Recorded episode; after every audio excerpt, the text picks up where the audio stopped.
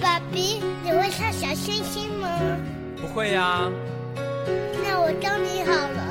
好啊。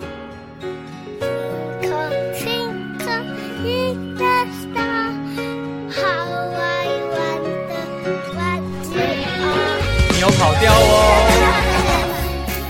离开会议，发现安静的快乐；离开键盘，发现书写的快乐；离开饭局，发现美食的快乐；离开办公室，发现威海山川户外的快乐。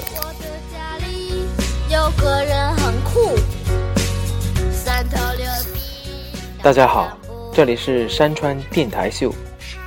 以下信息呢，乃个人原创，您要转载就转载给最好的朋友，谢谢。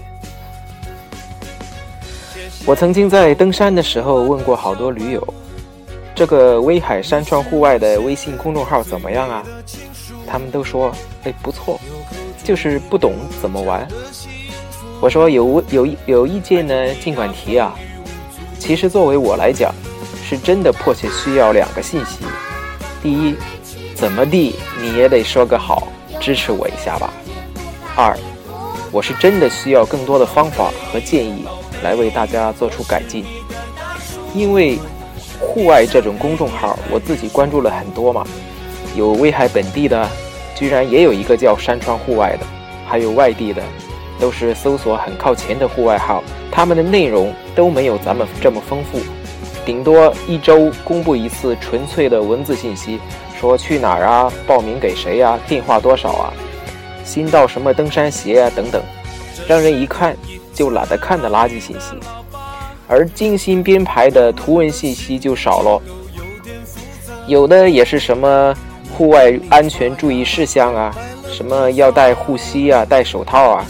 搞低价促销啦，等等，真是的，微信这么好的一个东西，他们根本不懂得怎么使用，他们是拿机关枪当棍子使。宝贝，宝贝，是你的大树。话虽这样讲，我们威海山川户外这个公众号还是摸石头过河，其他行业做得好的，我总结了一下。还就得拿出自己的真情实意来，用心去做文章。爬山买户外装备，多么正常的需要。可是你不能在这上面玩大家伙。人家好不容易铁了心跟着你这个群去爬山，买了护膝，一问居然比别的地方贵了五块钱，这一下子就把驴友给玩死了。人家嘴上不说，心里肯定觉得有阴影。你是个纯粹的商业组织，爬山的积极性就大打折扣，可能还让人家对户外产生了排斥心理。其实呢，真没有这个必要。咱们既然是个群体，是个组织，就得运转，没有盈利就没有，就等于没有血液呀，组织就会坏死。所以，考验我们的管理时候来了，如何进行盈利啊？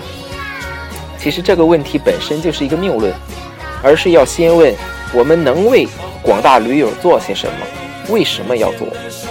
我们的价值是由驴友们的自由意志说了算，哪能由我们自己定价呢？所以呀，我们会把驴友的登山体验和心情照顾到最好，其他的都是次要的。你自己开心开不开心，不是我们喊口号喊出来的，一定是驴友们。发自内心，从心眼里觉得咱们山好水好人更好。之前去莱州看枫叶，很多人都是把这次旅行看作是一次难得的宝贵休假，山和景反而是次要的了。大家聚集在一起，为了共同的放松心情的目标而去游玩，那才是我们真正的快乐。小崔呢，在最后请大家以后的活动。要更多的用自己的手机拍下之后，上传到自己的微信和腾讯微博上，甚至可以自己修图拼图，美图秀秀都有这些功能。如果不懂，私下里问我也可以。回家之后呢，把这些截图发到我们山川公众号上面，把自己的快乐分享出去，这才是快乐。你说对吗？好了，感谢收听，下次见。